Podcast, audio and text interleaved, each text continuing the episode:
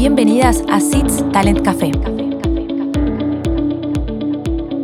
SITS Talent Café es un espacio que creamos con la intención de hablar acerca de temas relacionados con nuevas formas de trabajar, en las que incorporamos diferentes perspectivas y voces.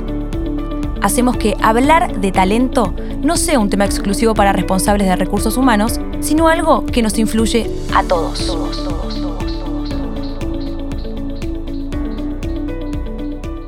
Bueno, hola a todos. Ahora sí, bienvenidos al primer SITS Talent Café. Eh, les habla Nacho Vaso, yo soy actualmente Head of Sales en SITS. SITS es una comunidad de talento on demand que busca evolucionar la forma de trabajar. Eh, somos un grupo de, emprendedores jóvenes que, creemos que hay una manera de, trabajar, de vincularnos con el mundo del trabajo diferente. Y por eso, desde hace un tiempo, venimos promoviendo eh, distintas charlas, distintas interacciones con gente que realmente es especialista en este tema, gente que, que, sabe y que un poco viene a validar un montón de cosas que nosotros por ahí tenemos en la cabeza y también a discutirlas y a, hacernos crecer y aprender. Y por eso es que creamos este espacio que se llama Sits Talent Café, con la intención de hablar de temas relacionados a nuevas formas de trabajar, eh, buscando sobre todo incorporar diferentes perspectivas y hablar de que, hablar de talento no sea un tema exclusivo para la gente de recursos humanos.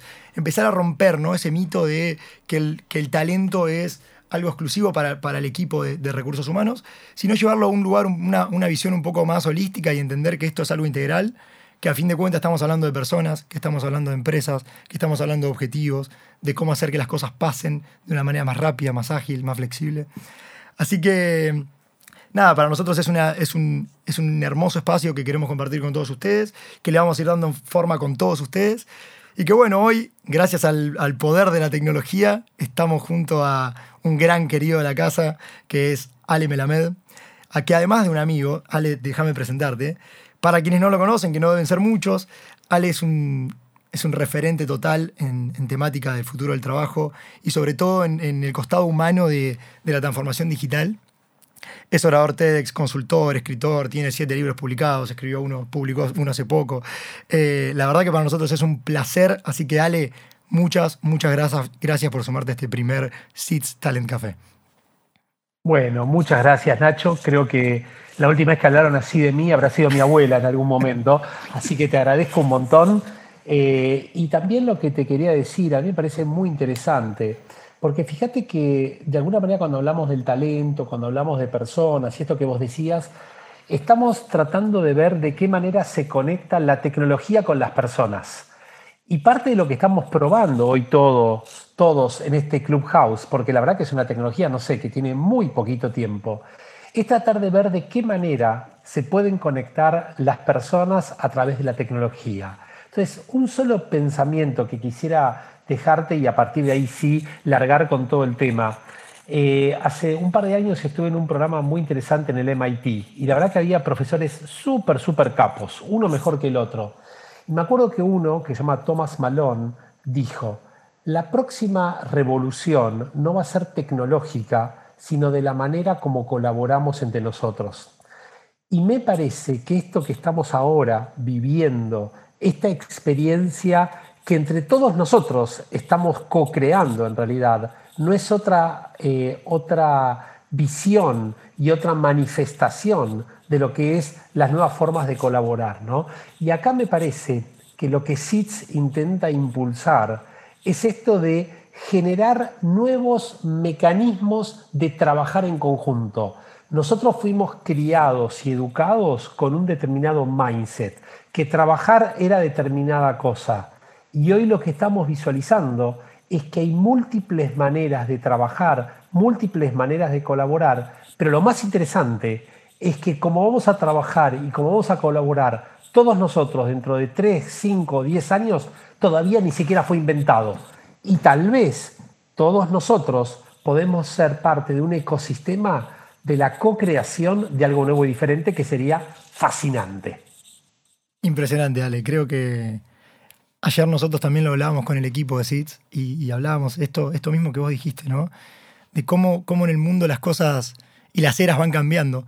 Y es posible que la era de la tecnología haya permitido y haya dado inicio, creo yo, a, lo que nosotros ahora llamamos la, economía de las habilidades, la economía del talento, eh, esta que es simplemente un reflejo o una parte de, un cambio mucho mayor, que es esto que decís vos, de transformar la forma en que las personas nos relacionamos, en la forma en la que creamos, en la forma en la que nos vinculamos. Y creo que eso se va a dar en, múltiples aspectos. Pero como no vamos a poder hablar de todo, Ale, hoy, si bien me encantaría, yo quería hacerte, empezar haciendo algunas preguntas, también viendo lo, que, lo que el resto nos, nos, fue, nos fue planteando.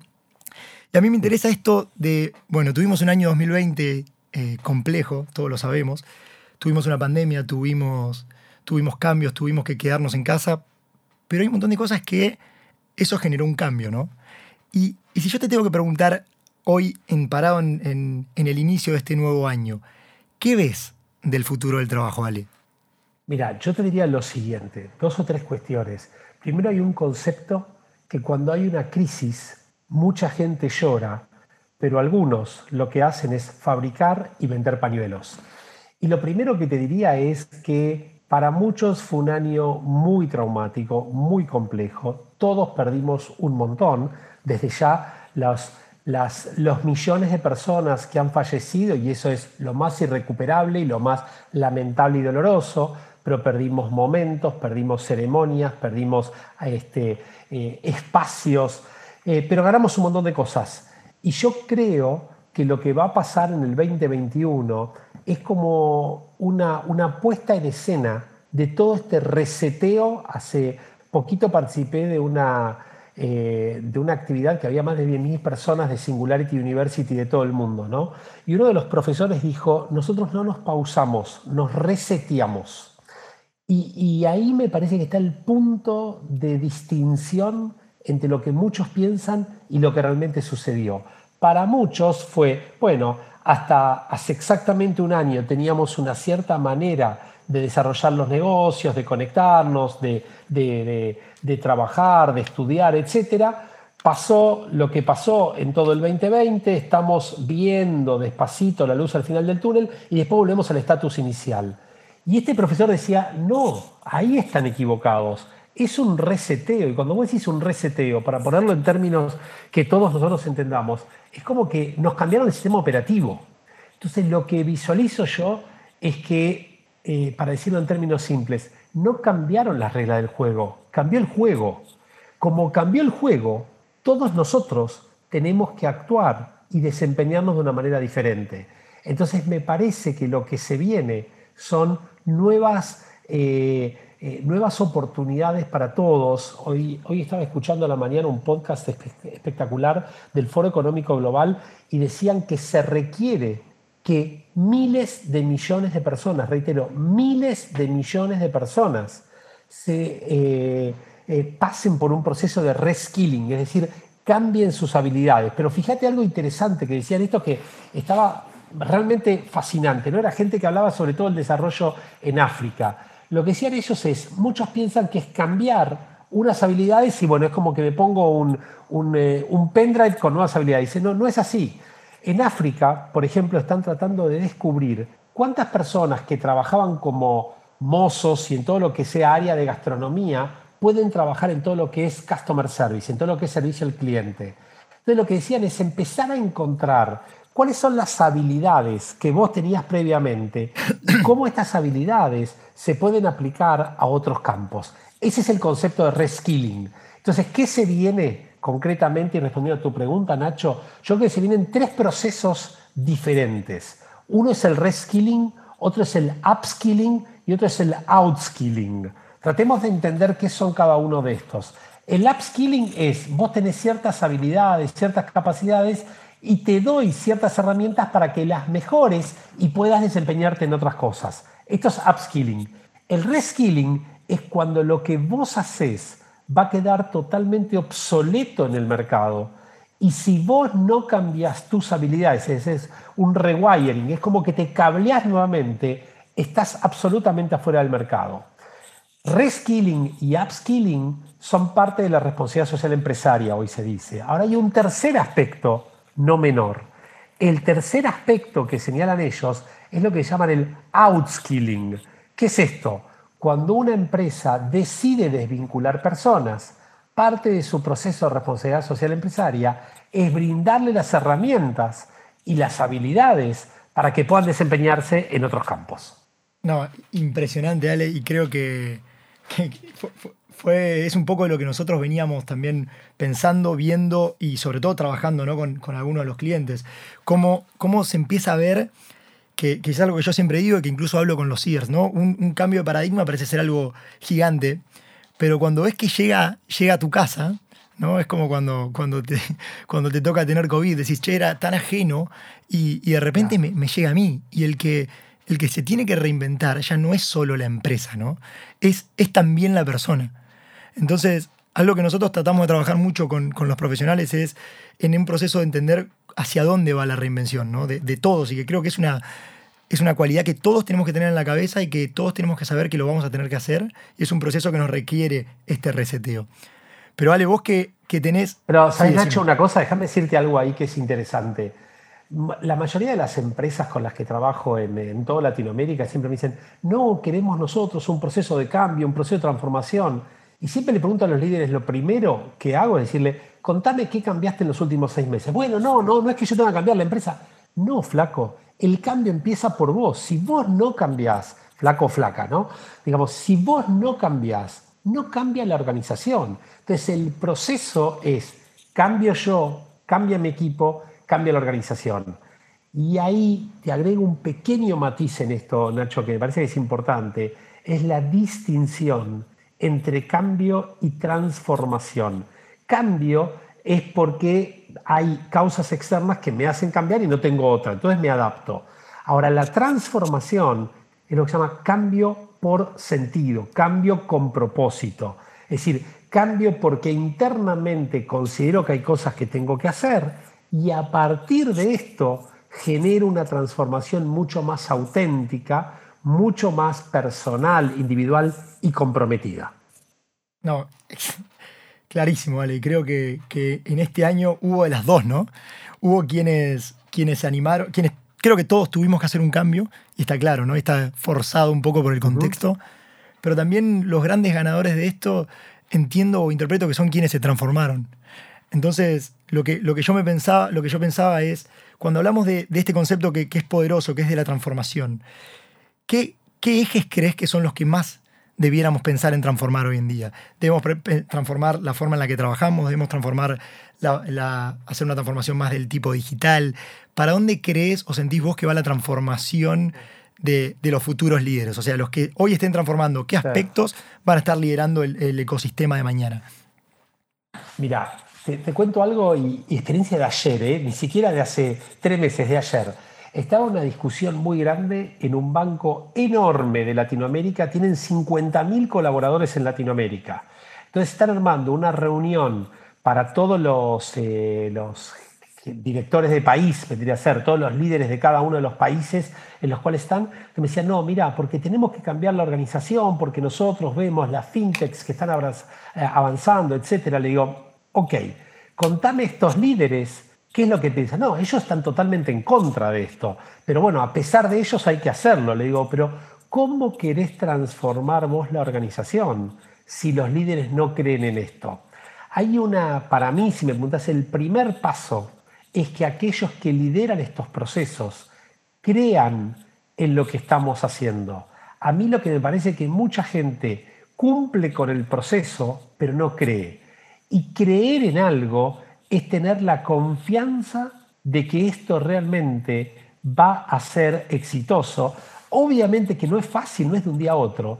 Y acá lo que se produce, Nacho, es el concepto que el éxito del pasado se debió a determinada fórmula que no es replicable en nuestros días, porque los problemas que enfrentamos son absolutamente diferentes. Entonces, ahí vamos al eje central el verdadero éxito o fracaso de una transformación no es tecnológico, es humano. Y cuando ves lo humano, pasa fundamentalmente por lo que creemos es lo que nosotros creamos. Y esto lo dice mi amigo Alex Rovira, un español que es genial, ¿no? Creer para crear. Y yo creo que lo que sucede es que primero tenemos que convencernos que esto es lo que hay que hacer. Yo lo que visualizo es que muchos líderes lo que hacen es, bueno, se dan cuenta que no hay otra, no entienden de qué se trata, como no entienden, no creen, como no creen, no crean. Entonces, eh, el problema central es cultural, no es un problema tecnológico, la tecnología la compras, pero me parece que ahí la, clave en todo esto está en tener eh, realmente esa fe interior de decir, este es el camino. Vamos a poner este ejemplo, el de hoy, ¿no es cierto? Nosotros, la verdad que estábamos yendo a algo absolutamente nuevo, voy a hacer el disclosure, aprendí lo que era Clubhouse el lunes de la semana pasada, cuando una persona desde Inglaterra me dice, Ale, esto es lo que viene. justo al día siguiente una persona me manda a Estados Unidos, Ale, por favor, y es por invitación, te pido por favor que te enganches en Clubhouse porque está buenísimo, probalo. Internamente me resistía, yo decía, otra cosa más, otra tecnología nueva, otra, otra nueva, ¿no? Y hasta, y fíjate, cómo a veces eso que está en estado de latencia hasta que ustedes me llamaron, no sé si el jueves me parece que fue, porque tampoco es que esto lo preparamos una semana, Ale, ¿no Una semana, exactamente. Entonces, en miércoles ustedes me dicen, che, esto, le digo, mira, me gusta el tema y, hablando, este, y, hago el disclosure acá absoluto, ¿no? Hablando con vos, Nacho, y con Santi, le digo, mira, Santi, la verdad que no lo probé nunca. Me dice, no, es intuitivo, fíjate, no hay ningún problema. Lo probé, entré en un par de charlas, dije, bueno, no es tan difícil y hoy estamos todos, diría, y voy a hacer el disclosure, todos en modo beta, porque todos estamos aprendiendo y posiblemente en la próxima les salga mucho mejor. Pero para mí, esto tiene algo, Nacho, que no es menor. Todos nosotros estamos sufriendo en este año lo que se llama el Zoom fatigue. ¿Qué es el Zoom fatigue? Es la fatiga que tenemos todos por estar expuestos al Zoom. Para que sea una idea, Zoom incrementó de 30 millones de suscriptores que tenían en febrero del año pasado a 400 millones de suscriptores, ¿no es cierto?, en un par de meses. Y todos nosotros, de un día para otro, nos hicimos especialistas en Zoom, en Meets, en Teams y, en, toda, en, eh, y, en todas las tecnologías de comunicación. Ahora, esto tiene una cuestión para la cual nosotros no estamos acostumbrados. Por un lado, lo estamos viendo al espejo todo el tiempo. Lo que tiene Clubhouse es que ya desaparece la imagen que dicen que son los principales factores de estrés que genera el Zoom, ¿no es cierto? Y tiene otros aspectos, como teóricamente es la suscripción directa, la participación y la, la, intuición, que posiblemente este sea uno de los caminos que hoy estamos siendo unos pocos en el mundo que accedimos y a lo mejor ustedes son uno de los first movers en Latinoamérica donde dicen, che, a lo mejor pasa por acá este, y este es el mecanismo para dialogar en espacios de, entre comillas, intimidad eh, y con una tecnología que es habilitante. Ale, y, aparte de algo, mira, que me, hacías pensar cuando, cuando, lo, cuando te escuchaba, ¿no? Lo importante, y retomo algo que trajiste antes, y que lo llevo al ejemplo este de Clubhouse, lo importante de creer para crear, pero también de dar el espacio, de dar el espacio para equivocarte, para, para que las cosas puedan salir bien, puedan salir mal, de jugársela un poco sabiendo que, bueno, es que, que, innovar tiene una cuota de riesgo, ¿no? Entonces yo lo pensaba recién y si ustedes nos vieran o me vieran a mí por lo menos grabando esto en un estudio y sabiendo que a partir de esto vamos a querer hacer un podcast y que hay, hay un montón de cosas de las cuales son completamente nuevas para nosotros y que cuando lo pensás decís, sí, me puedo equivocar, pero yo sé que por lo menos en SITS nuestra cultura es, tenemos que estar eh, disponibles o abiertos a que esto puede salir mal. Pero ¿qué pasa si sale bien? ¿no? Es como la pregunta que uno nunca se hace. Entonces, me parece que además de, creer para crear, está buenísimo dar el espacio. Y por eso yo quería usar este gancho un poco para, para darle el espacio acá a cualquier otro que, esté acá en la charla. No los voy a nombrar uno por uno, pobres, para que no, no se sientan expuestos, pero que se animen a levantar la mano. No, pero los menciono yo, si Bueno, vale, si ¿eh? querés vos, vos marcame, pero Lupe, Santiago, Lucas, Jan, Martín, Ailín, Valentina, Natalia, Marina, Jorgelina. Pero te quisiera decir algo, que parece importante lo que decías, ¿no? A ver, todo el tema este de arriesgarse, yo disiento con algo, no es una cuota de riesgo, es mucho riesgo y está muy bien asumir el riesgo, pero asumir riesgos responsables. No es que somos kamikazes y nos fuimos a la mitad del océano a hacerlo. Lo hicimos con conciencia, pero hay una idea que me parece que para todos los que están participando y todos los que van a escuchar el podcast y todos los que están, yo diría, en esta frecuencia, la frecuencia SITS, podríamos decir, en el más amplio sentido de la palabra, Hay una idea de Fred Kaufman, que fue mi maestro de coaching allá cuando ustedes, algunos no habían nacido o eran muy, muy pequeños, en el 96-97, cuando me, me, entrené con él eh, acá en Estados Unidos con coaching y, todas las técnicas y toda la, metodología. Y él tiene una idea que se llama el éxito más allá del éxito. Y me parece que esto es importante para cada uno de ustedes. ¿Qué significa el éxito más allá del éxito? El éxito implica poder hacer las cosas de acuerdo con tus valores, de acuerdo con tus creencias, de acuerdo con tu propósito. Entonces él lo que dice es, cuando vos haces algo alineado con tus valores, alineado con tu propósito, alineado con tu sentido en la vida, te puede ir bien o te puede ir mal, pero siempre te va a ir bien, porque en realidad lo que hiciste es actuar en función de esos valores. Entonces siempre vas a ser exitoso. Entonces es romper el mito de quién es exitoso y quién no es exitoso. A diferencia de aquel que logra un buen resultado a pesar de sus valores, ese sería el, el, fracaso en el éxito, ¿no es cierto? Y yo diría que todos nosotros también pertenecemos a una comunidad, eh, en el más amplio sentido de la palabra, donde lo que proponemos es no solamente hacer las cosas bien, sino también hacer el bien. Entonces ahí, cuando vos te propones hacer el bien, te puede ir a veces un poquitito mejor, a veces un poquito peor, pero siempre vas a estar andando por el camino correcto. Entonces, la maratón es muy larga. Esto no es una carrera de 100 metros. Ustedes, todos ustedes, están en un estadio de sus eh, trayectorias, y me gusta diferenciar a mí la palabra trayectoria de carrera, donde tienen muchos, muchos kilómetros por recorrer. Ahora, lo importante no son los años de experiencia, sino las experiencias que tengas en esos años. Y me parece que ustedes están ganando experiencias en estos años y todos aquellos que participan del ecosistema SITS, lo que indudablemente van a tener son innumerable cantidad de experiencias en poco tiempo, con lo cual eso les va a dar una trayectoria mucho más enriquecida y mucho más nutritiva. No, no tengo dudas. Y, también yo, yo por mi lado estuve leyendo bastante de, Fred Kaufman en, en esto que vos hablás y todo el tema de, la empresa consciente, ¿no? Y de cómo uno, además de, estar todo el tiempo teniendo que enfrentarse a cambios y a, a modificaciones y a transformaciones, lo importante que es estar en eje y saber qué es lo que buscamos, ¿no? El propósito de por qué lo hacemos, que yo creo en este caso, y se lo digo a todos y creo que lo transmitimos, ¿no? Eh, se nota, se nota cuando está y se nota cuando falta el propósito. Eh, pero bueno, a mí me parece que es una linda reflexión. ¿Sabes qué, Nacho? Sí, sí, ahí lo que te digo es, en cada uno de nosotros, lo clave no es las veces que decimos que sí, sino las veces que decimos que no. Cuando ponemos el límite y los valores son justamente eso, es tu eh, GPS, tu Waze de la vida que te dice, esta barrera no la cruzo, ¿no? Y cuando decimos que no, le estamos diciendo que sí a muchas otras cosas. Y esto me parece para los profesionales, cuando, digo profesional, son aquellas personas que ven en el trabajo un espacio en el cual podemos trascender, porque trabajar no es solamente recibir una compensación económica, sino es decirle a la sociedad y al mundo, señoras y señores, esta es la manera como yo me conecto y esta es mi razón de ser en el mundo. En definitiva, estoy para contribuir desde este lugar.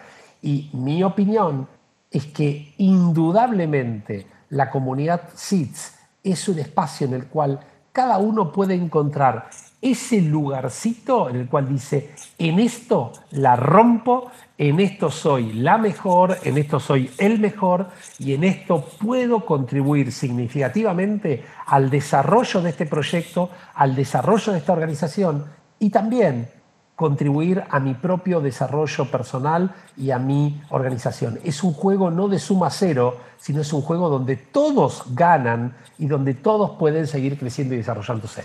Sin, sin dudas, y, así no fuese todavía, sin ese espacio, creo que sin dudas es, es lo que queremos construir, así que nada, me agradezco esas palabras, Ale, también. Y me gustaría, no sé si alguno de acá del público se va a animar a, hacerte alguna pregunta. Eh, no todos los días se tiene la oportunidad de hablar con Alejandro, así que si, si alguno quiere levantar la mano, me puede, yo le doy lugar y puede hablar. Sé que no es fácil, eh, pero bueno. ahí la tenemos a Lupe levantando la mano. ¿Ah, Lupe está levantando no la mano. No me está llegando, Lupe, a ver. Ya la tengo ahí con la mano levantada. vos, le, vos, le, podés dar. Eh, Yo le puedo dar, a ver, ya te digo. Eh, ¿Cómo es? Esperen. chicos, estamos aprendiendo. Start, close room to wear, view profile, invite to speak. Acá está. Sí, Lupe. Hola, ¿cómo va? ¿Qué ¿Cómo estamos, Lupe? Un placer escucharte siempre y a Nacho, que estamos igual que vos, aprendiendo todos con esto. Eh, quería aprovechar para hacerte una, pregunta porque eh, anoté un montón de cosas y quiero aprovechar tu experiencia y, tu opinión eh, con un tema que la verdad me, me está dando vueltas también en la cabeza con esto de la transformación y el liderazgo. Tenemos como los esquemas en general organizacionales muy basados en esta figura del, del líder que cascadea su transformación al equipo. Y viendo desde el lado de agilidad, me está sorprendiendo mucho cómo eh, los líderes en muchos casos se transforman en stoppers y el cambio viene, el cambio, la transformación viene bottom-up desde los equipos. Cómo podemos liberar ese, ese talento, esa energía, esa, esas ganas de hacer y de transformar que a veces arrancan por el equipo y la línea de liderazgo eh, se nos convierte como en un como una traba a veces. Está buenísimo, Lupe, lo que planteás. Y si no me equivoco, estoy pensando, hace exactamente dos años estábamos compartiendo una actividad hablando de este tema este, en otro espacio, me acuerdo como hoy. A ver, yo te respondería lo siguiente. Para mí, parte de un dilema que tienen hoy las organizaciones de seguir pensándolas eh, geométricamente, te diría, en forma de triángulos. Las organizaciones en general son visualizadas.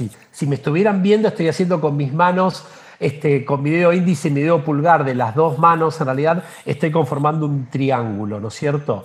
Después de la figura de la pirámide tradicional, dijeron, no, las organizaciones son triángulos invertidos, pero siguieron siendo triángulos. Para mí la resolución de esto, Lupe, es empezar a pensar las organizaciones como círculos.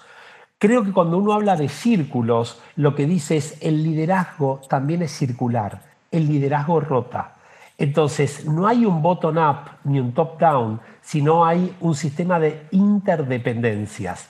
Entonces, yo lo que te diría, Lupe, es empezar a pensar, y algo que es muy disruptivo, es salir del concepto de ego system, es decir, el, el sistema del ego, a un ecosystem, ¿no? donde todos podemos contribuir. Ahora, honestamente, te voy a ser muy transparente. Yo creo que esto que decís vos, que hay líderes que son stoppers, en realidad lo que sucede es eh, algo mucho peor. Hay muchos líderes que son lo que se denominan passive resistance. ¿Qué son estos? Son los que dicen, no, muy bueno, muy bueno, y por atrás dicen, ¿sabes cuántas de estas vi pasar? Entonces, esos son los más peligrosos, porque un stopper de alguna manera es alguien que frontalmente te dice no estoy de acuerdo. Y si te dice no estoy de acuerdo, vos podés enfrentarlo. Ahora, el que te dice una cosa, pero piensa y hace otra cosa, es el más riesgoso. Para mí, mira, te voy a resumir con una frase. Yo trabajé muchos años en Coca. Yo trabajé 17 años en Coca-Cola y tenía una responsabilidad muy grande por muchos países y todo. Y me acuerdo el último jefe que tuve, John Murphy, que es un genio el tipo. Hoy es el CFO global de Coca, un irlandés. Él apenas llegó a este territorio, me dijo, Ale, quiero que me des una descripción del perfil de cada uno de los líderes. Cuando terminé de darle la descripción, su respuesta fue, este, esta y este. Es decir, me marcó a tres, cuatro personas. O cambian o los cambio. Y yo creo ahí, Lupe, respondiéndote lo tuyo, creo que a todo el mundo hay que darle la posibilidad de cambiar, pero darle un plazo también. Porque estas personas que ganan sueldos muy altos y que tienen responsabilidades muy altas, cuando generan esa eh, actitud de ser stopper, de frenarte, ya sea porque sea transparente o no sea transparente, son eh, elementos tóxicos en la organización. Son lo que se llaman los este, terroristas organizacionales porque te van minando todo el proceso. Entonces, o cambian o se los cambia. Pero para mí no hay que tener complacencia con esta gente porque terminan destruyendo cualquier proceso de transformación que quieras implementar. Y te agradezco por haberlo preguntado y prefiero ser este, duro con el concepto, pero también ser transparente. ¿no? Amén. Muchísimas gracias. gracias, gracias Lupe por, por animarte. No sé, Ale, si vos sos el que recibe las preguntas, porque estás como host. Yo recibo, no veo ninguna mano levantada. Si, hay alguien más. No veo ninguna mano levantada, pero voy a hacer algo, ¿sabes qué? Como hago en la facultad. Digamos, cuando quien quiere preguntar es muy fácil. La, la pregunta es distinta. A ver, ¿qué preguntas van a hacer? Vamos, ¿qué preguntas van a hacer? Yo estoy seguro que Sol, Gaby, Marc, Cintia, Catalina, Juliana, Sofía, Martina. Algo tienen para preguntarte, ¿no? Ah, a, ver, yo creo, a ver, es decir, dudaría. Ahí está, Gaby Urey. Gaby Urey, que es un placer que estés acá. Te voy a habilitar para que preguntes. Invite to speak. Ahí está. Gaby. Hola Ale, ¿cómo estás? Un, placer, saludarla. Por fin, en Clubhouse te estoy escuchando, te escucho en todos lados. Bueno, estoy ahora en Uruguay, así que vamos bien con la diferencia horaria. Bueno, Ale, estuve escuchando más que preguntas, en realidad, ¿sabés lo que? Tengo una inquietud. Sí. Hablabas vos de ese tema de, de los eh, habilidades, de cómo adaptarse, los varios conceptos, que la verdad con dos sí. acá no pude anotar mucho, pero me quedé memorizando esas palabras. Eh, yo quería saber ¿cómo es hoy que estas, eh, cómo, no retención de talentos, pero sino cómo hacer que estas personas tan inquietas, estos nuevos jóvenes, yo ahora tengo una empresa y la estoy manejando y tengo mucha gente joven que me piden y me demandan eh, no cambios, pero sino muchas innovaciones a tiempo. Y ahora yo como líder manejando este bote, siento que no, que era yo así, pero no puedo, wait, wait, y no puedo, no puedo con tanta, con tanta gente nueva, con nuevas ideas, poder eh, darle satisfacción tanto personal como marca personal. Está buenísimo. los chicos. Por ejemplo, ¿cómo, destacar, ¿cómo destacar la marca personal de los chicos en la empresa sin, sin hacer de ello eh, tan... Eh, ¿cómo se llama? Sin, dejar de ser la empresa, ¿sí? Hay muchas marcas personales. Absolutamente. quiero seguir siendo la empresa. ¿Cómo hago eso? Me pasa hoy. Te, pongo en mute porque si no tengo acá los chicos que me gritan. Pero está buenísimo. y esto que acaba de suceder con Gaby está buenísimo porque es parte de lo que es la nueva normalidad. Es decir, si no tenemos una conversación con alguien donde aparece un delivery, algún hijo o una mascota o se le cayó internet, es porque no es, este, estamos hablando con un robot, no con una persona.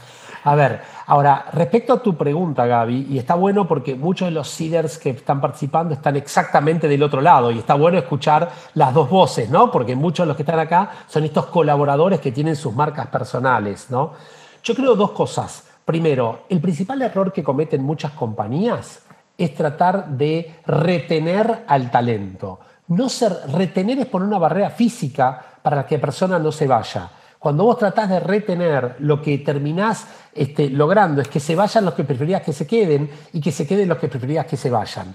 Yo creo que hoy hay que pensar en un concepto mucho más amplio que es la fidelización del talento que se produce antes de ingresar a la compañía, mientras trabajas en la compañía, y una vez que te vas de la compañía, porque el talento hoy es boomerang, va y viene, va y viene. Punto número uno.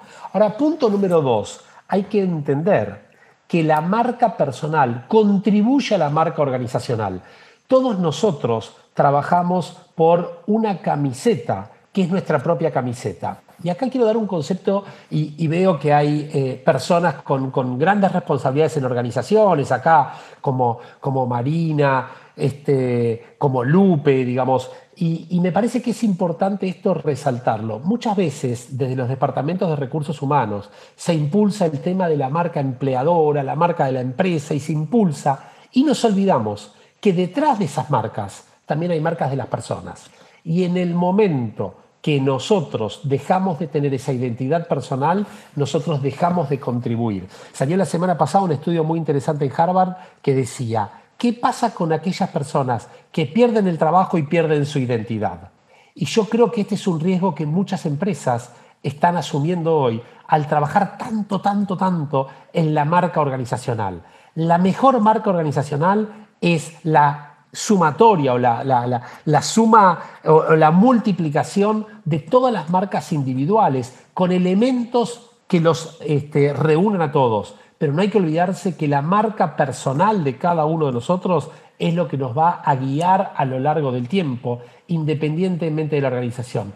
¿Es engañar a la organización? Bajo ningún punto de vista. Es estar en una relación mucho más saludable, mucho más sana, mucho más adulta, mucho más honesta, mucho más transparente y que nos da no empleo, sino empleabilidad por muchos años. ¿Qué es la empleabilidad? Es la habilidad de tener empleo hoy, mañana, pasado, tres años, cinco años, diez años. Y Ale, ahí le, sumo también de nuestro lado, si querés el comentario, Gaby, de cuánto hemos aprendido nosotros en este transcurso de SITS de, que, bueno, que este, Gaby, esto que decís vos, es un problema hoy generalizado, que es un pain point en un montón de empresas que, no, que de alguna manera no entienden o no saben cómo lidiar con estas nuevas generaciones que somos nosotros de, talento, porque hoy el, paradigma cambió, que es un poco lo que estamos hablando, y nosotros descubrimos que hay algo muy importante en lo que dijo Ale de la fidelización, ¿no? Esto de, generar un sentido de comunidad, que es algo que nosotros trabajamos un montón. Eh, sobre todo acá está Lucas, por ejemplo, nuestro equipo, que se está encargado estrictamente de hacer y crear, promover una comunidad dentro de SITS. Y crear una comunidad no, no pasa solo por, eh, por la pertenencia, sino por dar lugar y espacio a que, que, haya muchas voces, a que las cosas sean, sean diversas, a que se puedan hablar los temas. Entonces, algo que nosotros luchamos bastante es no, tener valores tan fijos tampoco, ¿no? Como compañía, porque a veces cuando uno lee los valores, y bueno, yo por ahí con algún valor no comulgo tanto, pero que, se, que sí se pueda traer a la mesa lo que yo soy, ¿no? Entonces yo creo que ahí también, desde nuestro lado, por ahí más aspecto CIDER creo que, puede sumar a lo de Gaby, que me encantó la pregunta y creo que, estuvo muy buena. Ale, no sé, estamos ya medio llegando al final en tiempo. Eh, seguramente haya algunas preguntas más que, nos hayan quedado, gente que, tenga ganas de hablar, pero lamentablemente hoy me va a tocar ponerme un poco en, controlador del tiempo porque nada, queremos que esto sea un espacio eh, que sea práctico para todos, que, se generen lindas discusiones y que también sobre todo se generen lindas preguntas en la cabeza. Así que formalmente digo, Ale, que hemos llegado al final de nuestro Talent Café de hoy de verdad, para mí, yo te lo dije, en lo personal es un placer y hablo en nombre de SITS cuando te digo que es un orgullo tenerte cerca, eh, poder hablar con vos, poder escucharte y sobre todo poder aprender. Eh, así que muchísimas gracias, Ale, en primer lugar. Por favor, el placer es mío, el gusto y el aprendizaje es conjunto. Me parece que este es importante. Este es un proceso de educación en conjunto. Y el otro tema para todos, que me parece importante, todos nos quedamos con ganas de más. Y está buenísimo eso, porque no hay que poner toda la carne al asador, vamos poniendo despacito, vamos aprendiendo y vamos en modo beta mejorando permanentemente. Así que placer haber estado con todos ustedes. Fíjense, realmente hemos incrementado, yo diría, la exponencialidad está súper presente, pero ¿saben qué? Todos nosotros tenemos una experiencia compartida a partir de ahora. Todos nosotros fuimos todos los que participamos en el primer Sitz Talent Café por Clubhouse, que hemos hasta aprendido cómo se le da la palabra al otro y que muy posiblemente dentro de un tiempo digamos, pero no te puedo creer que no sabíamos cómo se le daba la palabra o cómo hacer esto o cómo hacer lo otro. Así que bienvenidos al camino del aprendizaje, gracias por la posibilidad y, y gracias chicos porque me dieron a mí la posibilidad de meterme en una nueva red social aprendiendo junto a ustedes y este es el camino por el cual todos, todos vamos a seguir creciendo. Así que un placer y nos seguimos. Muchas gracias. Y no viendo, hablando. una, última cosa, Ale, que, quería compartir y que bueno, ya es una formalidad también. Nosotros vamos a estar publicando esta charla en, un nuevo podcast que vamos a estar sacando en, Spotify, en nuestras cuentas que la vamos a publicar en LinkedIn y Spotify, que es SIT Sembramos Talento. Lo único que les voy a pedir es el consentimiento a todos, sobre todo Ale, a vos y a mí, de que, de que puede ser grabada esta charla. Así que bueno, yo, Ignacio Vaso, doy mi consentimiento. Ale. Yo, Ale Melamed, doy mi consentimiento. Así que con eso eh, les agradezco a todos de verdad por, por, haber estado, por haber participado. Eh, saben, los que no nos conocen, que bueno, CITS es una empresa que, promueve el talento on demand de las compañías. Pueden vernos en www.wearseeders.com. Cualquier cosa, si no saben cómo se escribe, me, mandan un mensaje y lo vemos. Pero bueno, hasta el próximo CITS Talent Café. Muchas, muchas gracias a todos.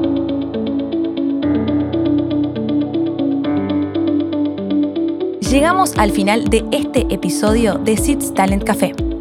Recuerden seguirnos en LinkedIn, Instagram y visitar nuestra web www.wearseeders.com. Gracias por escuchar. Será hasta la próxima.